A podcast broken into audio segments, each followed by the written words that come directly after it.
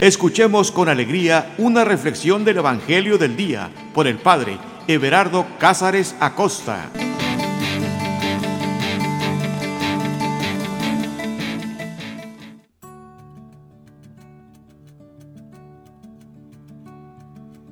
Carta de amor. La Sagrada Escritura es una carta de amor que Dios escribe a cada uno de nosotros. Y Dios, como todo un enamorado, no se cansa de insistir y de insistir y de insistir por cada uno de nosotros. Vemos a Dios en toda la Sagrada Escritura, que es muy romántico y no solamente nos manda muchos detalles de amor, sino que incluso insiste, insiste me gusta mucho la figura de Dios que nos busca, del Dios que nos llama, del Dios que incluso está tocando la puerta de nuestro corazón, dice el libro del Apocalipsis. Ese Dios que te llama por tu nombre porque te ama, porque te conoce. Ese Dios que como el buen pastor va en búsqueda de la oveja perdida ahí hasta donde tú estás. Si nosotros los seres humanos somos capaces de insistir cuando algo queremos, somos capaces de insistir hasta el cansancio. Ah, me imagino que has oído alguna historia de amor donde seguramente ella, siempre es ella, ¿no? Donde seguramente ella se hacía del rogar. Y el varón, como un buen caballero, le insistía y decía, Hoy le daré una flor roja. No la quiso, le daré una blanca. No la quiso, le daré una amarilla, una rosa. La acompañaré con una caja de chocolates, con una serenata. Le llevaré un perfume y así hasta que logra conseguir una sonrisa de ella. El amor, el amor lleva a la insistencia. El amor lleva a la insistencia. Decía mi abuelita, el interés tiene pies. Dios es así, un enamorado para cada uno de nosotros. Y la Sagrada Escritura es una carta de amor con insistencia, con insistencia. Alguien que no pierde la esperanza. ¿Sabes? Usualmente nosotros somos los que decimos, Señor, yo espero en ti. Pero yo creo que es Dios quien espera más de nosotros. ¿Por qué? Porque Él está enamorado de nosotros. Y la Sagrada Escritura es eso, una prueba de su amor, una carta de amor. Así que cada vez que la leamos, deberíamos de leerla con toda la actitud de alguien que otra vez se va a dejar seducir de amor. Así dice el profeta Oseas, me seduciste, Señor, y yo me dejé seducir. Es Dios quien sale a nuestro encuentro. Es Dios. A veces pensamos que, que nosotros buscamos a Dios, pero en realidad es Él el que nos busca. Hay que abrirle nuestro corazón. Y hay que, hay que buscarlo, aunque es Él el que se hace el encontradizo porque Él también nos está buscando. Oh, si nos diéramos cuenta que toda la historia de la salvación, que tu historia, que mi historia, es una historia de amor, es una historia apasionada de, una, de un romance de Él que sale a nuestro encuentro. Por eso cuando escuches la Sagrada Escritura, no te canses de pensar en esto. Tienes a un enamorado. Bueno, si eres varón, piensa que tienes a una gran enamorada. Tienes a Dios, a tu Padre, que te busca. Por eso te invito que en este momento abramos nuestro corazón y que iniciemos este momento de oración diciendo, en el nombre del Padre y del Hijo y del Espíritu Santo. Ven Espíritu Santo. Invocamos tu amor, invocamos tu presencia sobre cada uno de nosotros. Ven Espíritu Santo, Te invitamos a que vengas a nuestra vida con la certeza de que tú siempre, siempre nos acompañas. Espíritu Santo, muévete con libertad en cada corazón, muévete con libertad en cada alma, muévete con libertad en nuestra imaginación, en nuestros sentimientos. Que en este momento podamos escaparnos un momento y correr a tu presencia, subir al Monte Santo, subir a donde tú estás y que el tiempo se detenga y que solamente podamos nosotros escuchar tu voz, el latido de tu corazón que no se cansa de decirnos cuán importantes somos para ti. Ven Espíritu Santo, sopla, muévete, restaura, sana, confórtanos, construye. Ven Espíritu Santo, te damos la libertad de que tú hagas y deshagas en nuestra vida. Ven Espíritu Santo, te recibimos, te recibimos con amor, con entusiasmo, te damos la bienvenida. Ven Señor, llénanos de ti. Manifiesta tu amor, tu poder. Manifiesta tu caridad, tu dulzura, tu fuerza. Ven, Señor, purifícanos, renuévanos. Ponos en esa sintonía contigo. Creemos en ti, Señor, y te necesitamos. Te necesitamos más que el agua, más que el aire. Te necesitamos más que a la vida misma porque tú lo eres todo y tú nos bastas. Ven, Señor,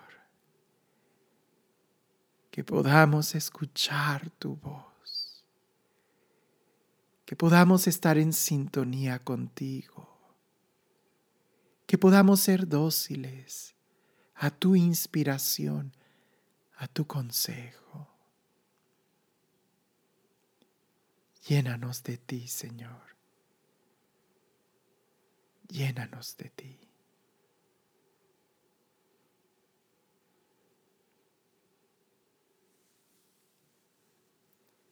El texto que vamos a leer está tomado del Evangelio de San Mateo, capítulo 7, versículos del 7 al 12.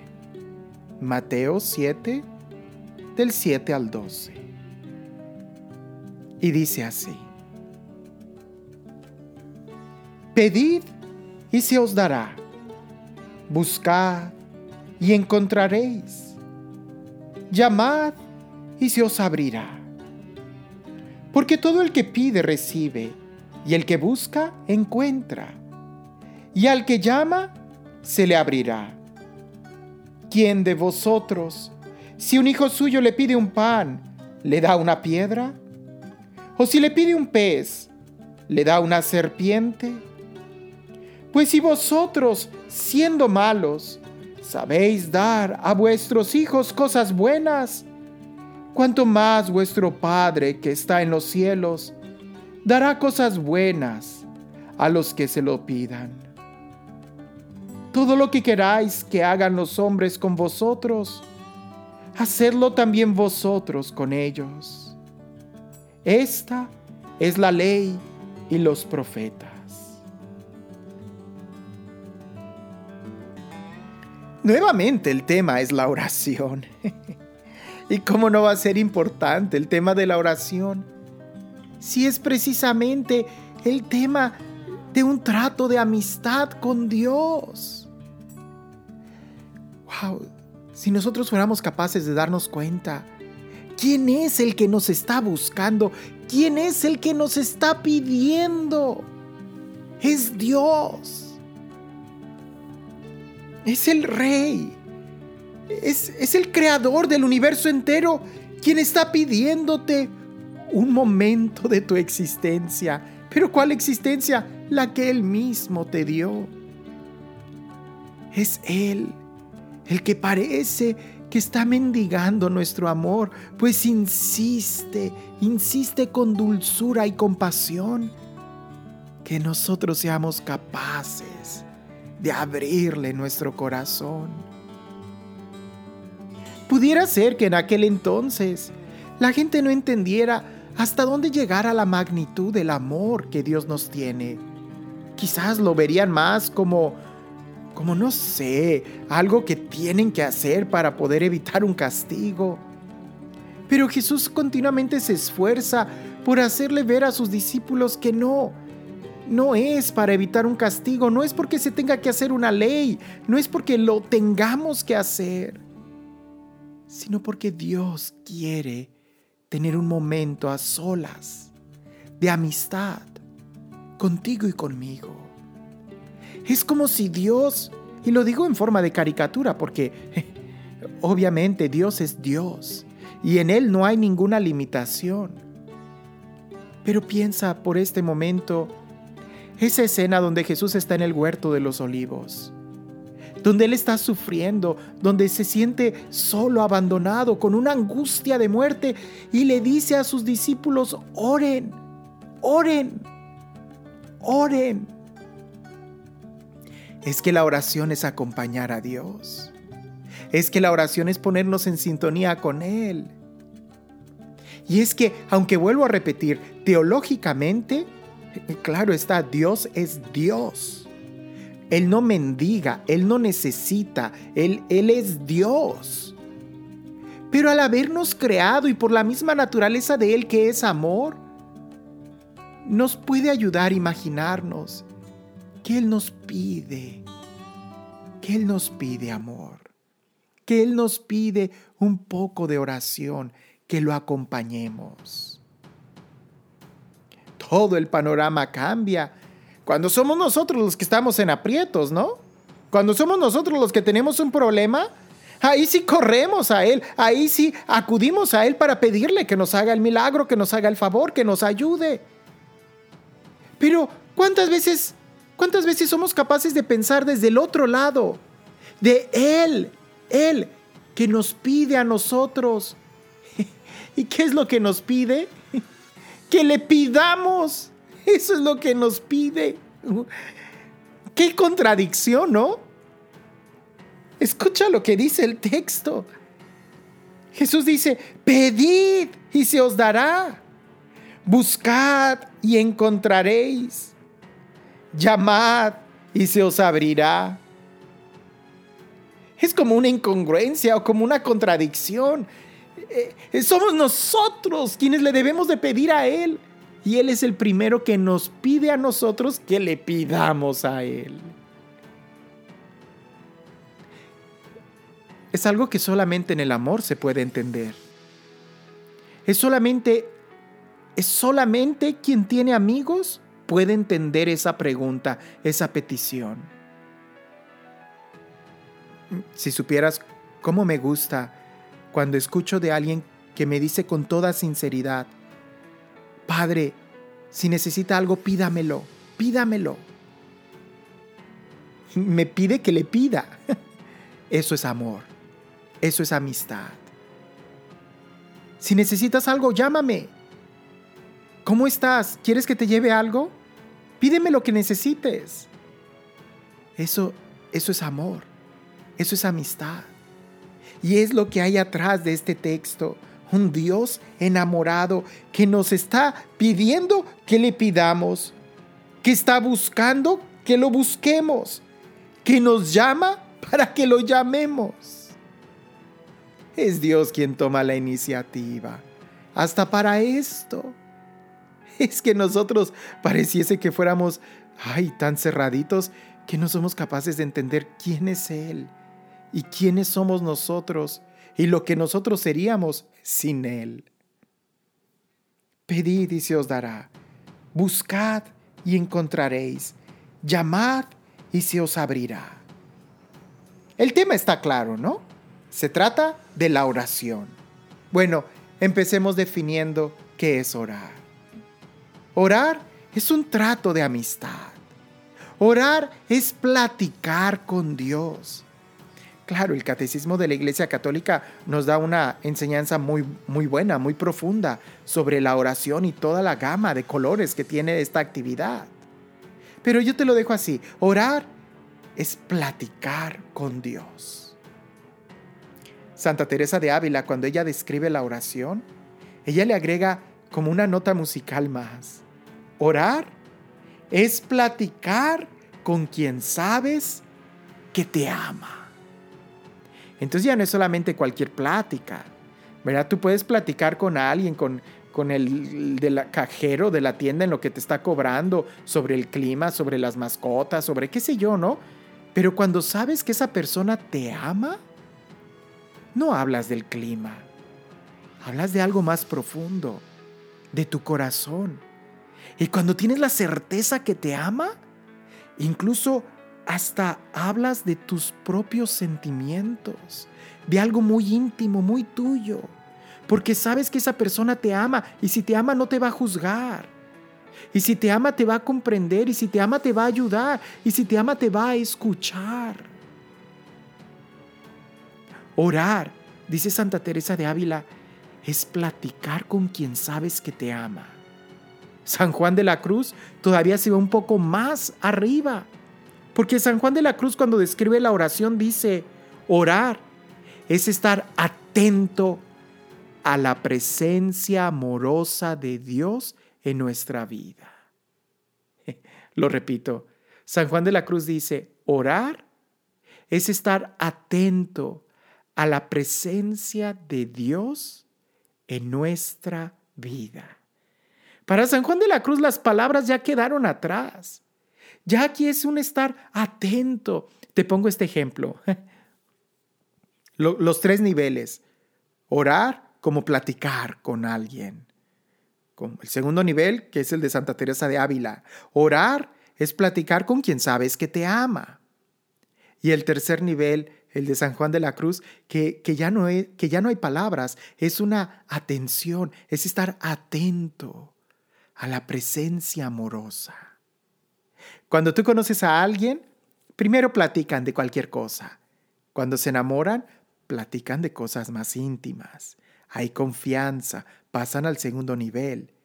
Y ya cuando se casan, cuando ya son, eh, cuando se llega al matrimonio, llega un momento en donde ya no hay palabras, ya solamente hay un abrazo muy profundo.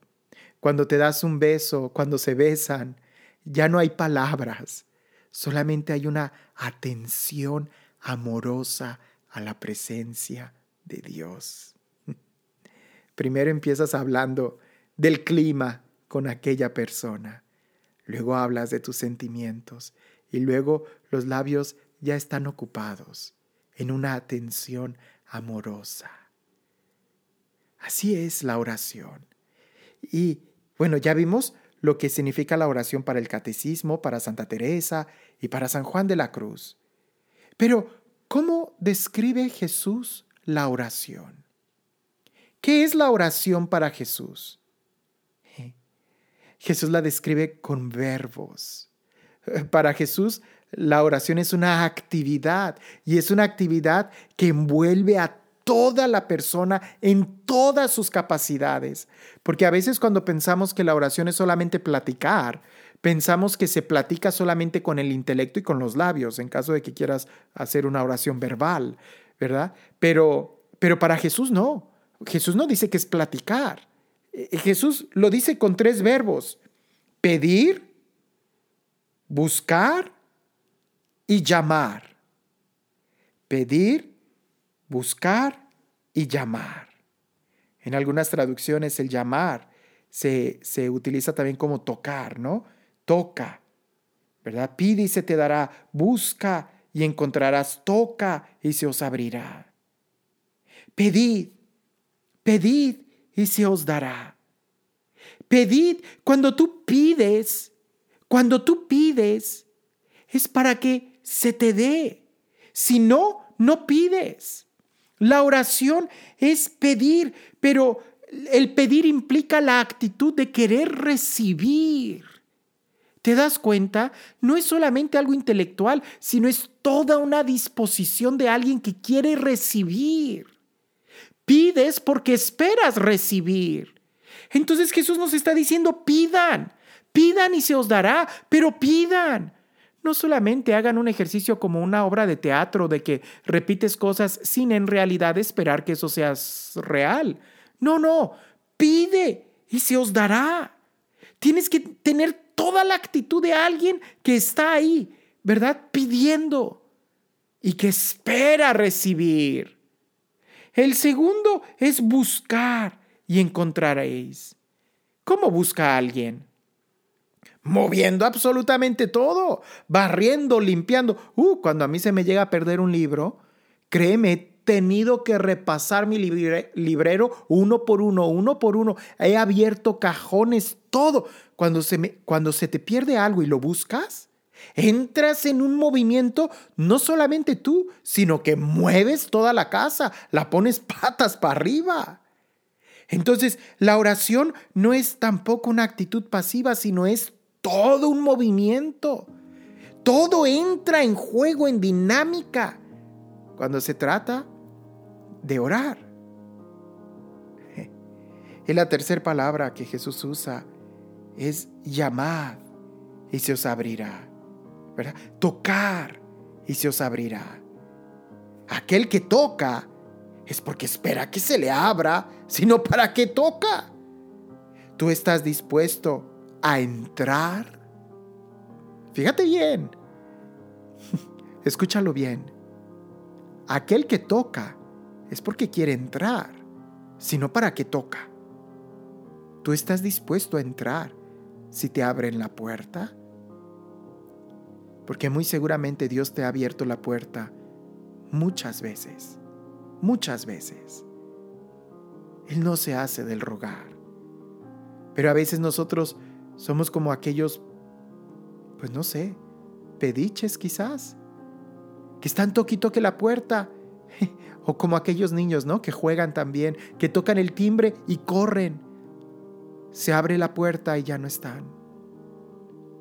Tocas, tocas la puerta, pero cuando se te abre entras en pánico y no sabes cómo entrar a la presencia de Dios. Y mejor huyes. Como aquel que pide y pide y pide y cuando Dios está a punto de darle a manos llenas, no sabe qué hacer con lo que pidió y mejor dice que no. Y se va. Aquel que busca.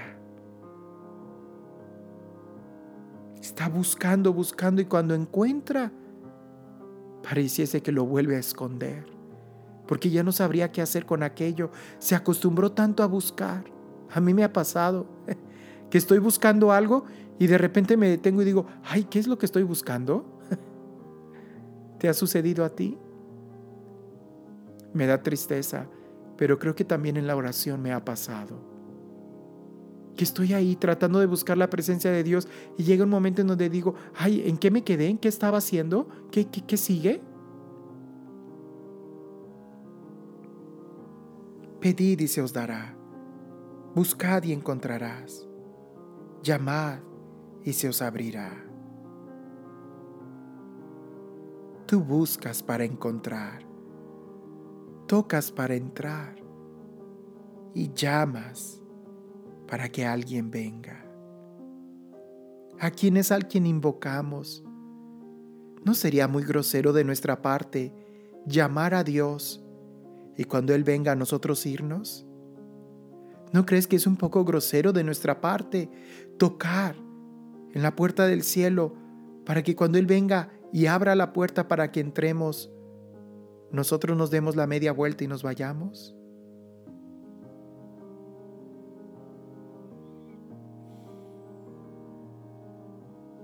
Continúa Jesús en el Evangelio diciendo, porque todo el que pide recibe el que busca encuentra y al que llama se le abrirá. Es que cuando se trata de la oración, siempre, siempre vamos a encontrar una respuesta. No hay una negativa. Es Dios el que nos pide que le pidamos. ¿Para qué? Porque Él quiere darnos. Es Dios quien nos pide que lo busquemos. ¿Por qué? porque es Él el que quiere encontrarnos.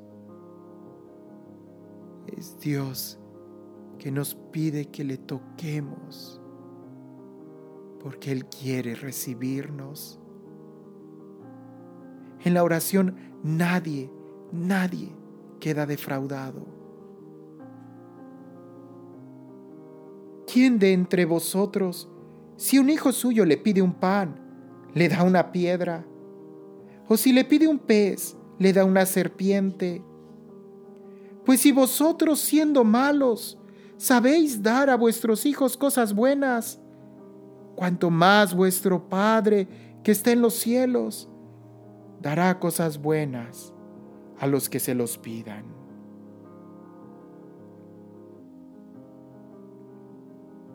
¿Te das cuenta? Si nosotros, dice el Evangelio, si nosotros que somos malos, claro que vamos a ser malos, terribles, si nos vamos a comparar con el único que es bueno, con Dios. Pues si nosotros que somos malos sabemos dar cosas buenas a aquellos que queremos. Yo no, yo no tengo hijos, hijos físicos no tengo. Soy sacerdote, tengo muchos hijos espirituales. Pero te digo algo, por un amigo yo daría todo, todo. Y yo creo que soy una de las peores personas que este mundo ha tenido. Y si aún yo soy capaz de dar cosas buenas, ¿te imaginas Dios lo que sería capaz de darnos? No por nosotros, sino porque Él es terriblemente bueno, porque Él nos ama. Por eso, por eso el insistir en la oración. Ahora, no se insiste porque Él sea ciego, sordo, duro. No, tampoco hay que insistir como si Él no nos escuchara. Él no se escucha, dice en el libro de Samuel, que aún los intentos de oración, Dios los escucha. Aún no llega la palabra a tu boca, dice el salmista, y Dios ya la sabe. Entonces, ¿para qué insistir si Él nos escucha? Porque nosotros somos los que necesitamos escucharlo a Él. Porque pareciese que nosotros no sabemos cómo recibir. Por eso hay que estar pide y pide y pide hasta que aprendamos a recibir. Porque parece que nosotros no sabemos cómo encontrar. Por eso tenemos que buscar y buscar hasta que nosotros aprendamos a encontrar. No sabemos entrar a la presencia de Dios. Y Él está ahí, a puertas abiertas, como en la parábola del Hijo Pródigo. Ahí está el Padre mirándonos, esperándonos, que nos acerquemos un poquito más. Y Él saldrá corriendo a abrazarnos y besarnos, a ponernos el anillo de compromiso en nuestra mano, a vestirnos con una nueva túnica de dignidad sandalias en los pies para caminar como hijos. Él ha preparado el mejor banquete a su propio Hijo, por ti y por mí. ¿Cuándo nos daremos cuenta del increíble amor que Dios nos tiene? Nosotros seríamos los que cayéramos rendidos ante Él. ¿Cómo te das cuenta? El insistir en la oración no es porque Él esté lejos, sino porque es una forma de nosotros mismos educarnos en el crecimiento y en el seguimiento a Él. ¿Sientes que no avanzas cuando oras? ¿Sientes que estás perdido cuando estás haciendo oración? ¿Que es inútil? No, no lo es. Es como aquel joven que está en el gimnasio. Tú lo podrás ver arriba de la caminadora y tú dirás, pero si ni avanza. No, todo su organismo interior se está disponiendo para un maratón. Aquel hombre que está levantando pesas o mancuernas en el gimnasio, pues quizás con dos, tres ejercicios, repeticiones que haga, pues no va a haber ninguna diferencia. Él no lo va a ver, pero interiormente los tejidos musculares se están moviendo, se están disponiendo. en la oración es mucho más que una sola repetición de, de una mancuerna o de un ejercicio, porque entran todas las facultades del hombre. Toda, es un entrenamiento completo que abarca toda la vida, todas las dimensiones, todo el horario. Por eso Jesús, Jesús cuando habla de la oración usa verbos y verbos intensos que implican movimiento, disposición, crecimiento, maduración para poder llegar al nivel que el amor exige en cada uno de nosotros. El amor es implacable, no se detiene, transforma, conquista. Por eso nosotros debemos de entender esto, que la oración es esa actividad que no debe de parar, que nos debe de transformar. Y deberíamos nosotros de evaluarnos para saber qué tanto estamos creciendo en esta relación de amistad con Dios. El siguiente versículo dice, todo lo que queráis que hagan los hombres con vosotros, hacerlo también vosotros con ellos. Esta es la ley y los profetas. Qué curioso que en el tema de la oración entre también algo sobre el prójimo. ¿Te das cuenta? La oración no es solamente algo muy, muy personal o, o la oración no es, no es algo como etéreo, sino que, que se irradia en la forma en cómo vivimos. Cuando Jesús explicaba la oración del Padre Nuestro, también termina diciendo, porque si no perdonáis a tu hermano sus ofensas, tampoco vuestro Padre os perdonará. Después de hablar tan bonito de la oración, termina aterrizando con algo concreto. Santa Teresa de Ávila les dice a sus monjas, a sus hermanas, Hermanas, si ustedes no aprenden a amarse, entonces toda la oración no es más que una bobería, algo simplón, superfluo todo cae en el amor. Dice el texto, todo lo que queráis que hagan los hombres con vosotros, hacerlo también vosotros con ellos. Esta es la ley y los profetas.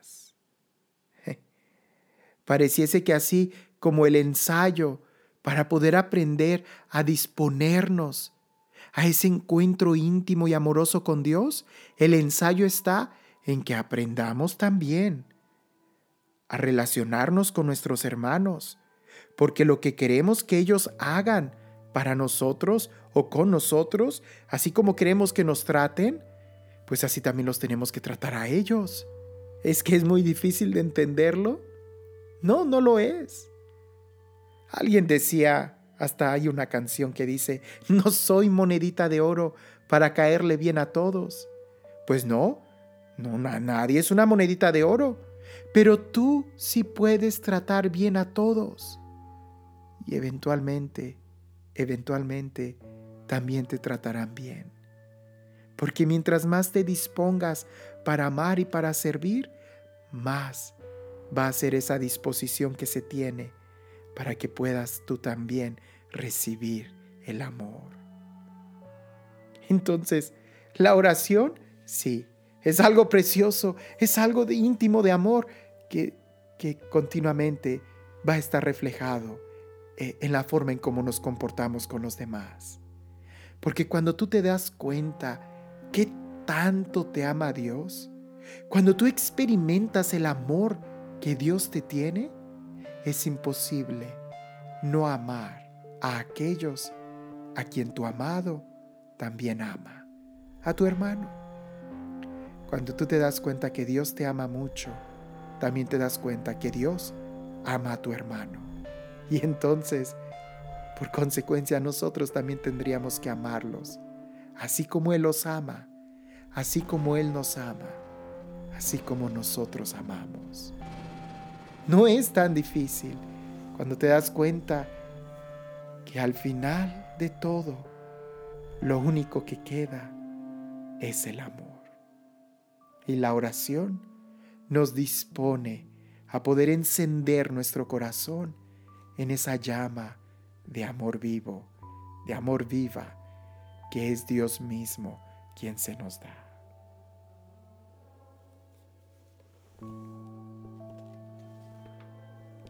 Pedid y se os dará. Buscad y encontraréis. Llamad y se os abrirá. Porque todo el que pide recibe, y el que busca encuentra, y al que llama se le abrirá. ¿Quién de entre vosotros, si un hijo suyo le pide un pan, le da una piedra? ¿O si le pide un pez, le da una serpiente? Pues si vosotros, siendo malos, sabéis dar cosas buenas a vuestros hijos, cuánto más vuestro Padre, que está en los cielos, dará cosas buenas a los que se lo pidan. Todo lo que queráis que hagan los hombres con vosotros, hacerlo también vosotros con ellos. Esta es la ley y los profetas. Te doy gracias, Señor, por tu amor. Te doy gracias porque tú, que eres el único bueno, el único perfecto, el único santo, sales a mi encuentro, disfrazado de alguien necesitado, solamente para darme. Cuando tú me pides, es porque tú me estás dando mucho más. Señor, concédeme el tener un corazón abierto. Concédeme, Señor, el poder reconocerte, el poder estar seguro de tu amor. Señor, que yo te ame como tú me amas.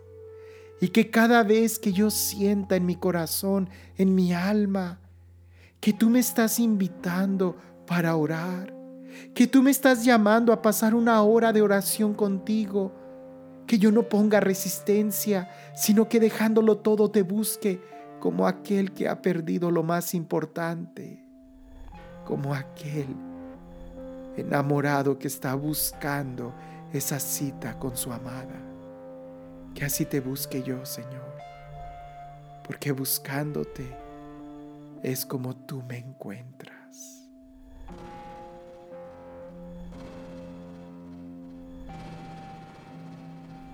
Señor esté con ustedes.